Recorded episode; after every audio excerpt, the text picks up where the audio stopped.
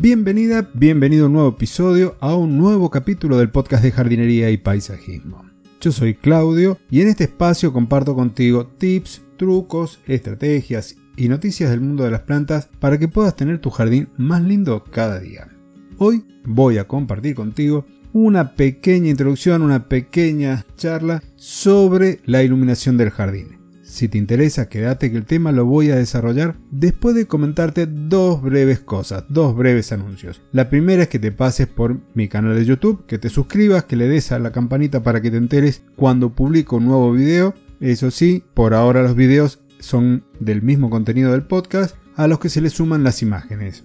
Y la otra es que te sumes al canal de Telegram en t.me barra jardineros, donde todos los domingos o los lunes comento, comparto, publico algo allí en ese canal. También encontrarás dentro de lo que yo he expuesto ahí un enlace a un grupo privado totalmente gratis, totalmente abierto a todas las personas amantes de las plantas, en el cual compartimos información, dudas, material. Se está armando una comunidad muy pero muy linda. Te espero entonces en el canal, en el grupo privado, para el cual tendrás que encontrar ese enlace que está por ahí dentro del contenido del canal y también en YouTube. Me buscas por mi nombre, Claudio Dorato, y ahí podrás suscribirte e ir compartiendo todo lo que vos quieras a través de los comentarios. Verás que hay algunos videos que tienen muchísimos comentarios y la verdad que son muy enriquecedores.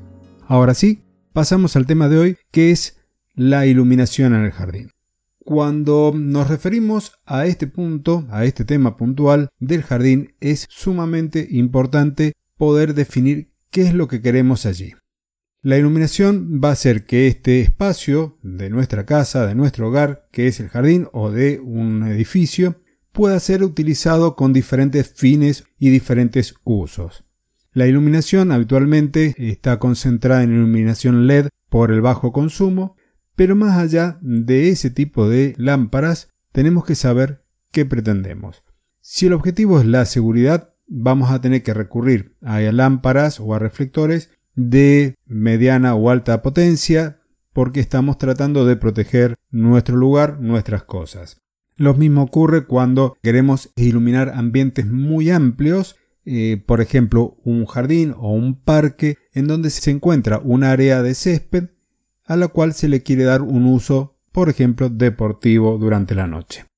Cuando nos referimos a caminos en este caso tendríamos distintas opciones como las lámparas que van rasantes a nivel del suelo o esos pequeños postes con una lamparita que le llamo cigarras, pero hay distintos formatos con distintos estilos, muchos con iluminación LED alimentada por la corriente de nuestro domicilio, pero también tenemos en este caso lámparas que tienen la posibilidad de autoalimentarse con un panel solar. Estamos hablando de todo este tipo de iluminación que podemos conseguir en las grandes tiendas con paneles solares tanto de iluminación para senderos o para caminos como también para iluminar las paredes de una casa.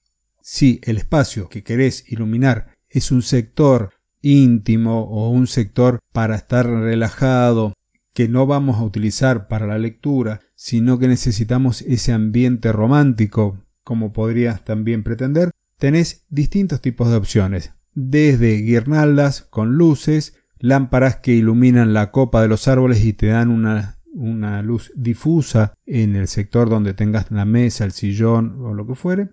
Y algo que tenés que tener en cuenta es que esa luz eh, o esas luces que vas a tener en este tipo de rincones tiene que ser cálida.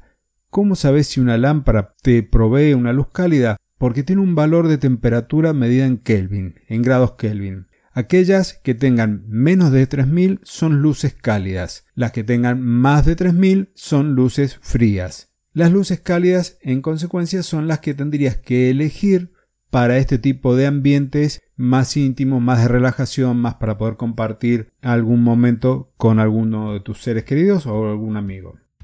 Y ahora sí, con esto termino por hoy. Hemos visto la iluminación de dos lugares, dos sectores, los de tránsito y un rincón íntimo. Quedará para otro momento hablar de los espacios más amplios, de los lugares como por ejemplo un sector de una parrilla, una cancha de fútbol, un lugar abierto dentro del jardín donde se colocan las mesas para poder compartir una cena y demás elementos como por ejemplo la propia casa. Hasta aquí llego entonces hoy, espero que te haya sido de utilidad.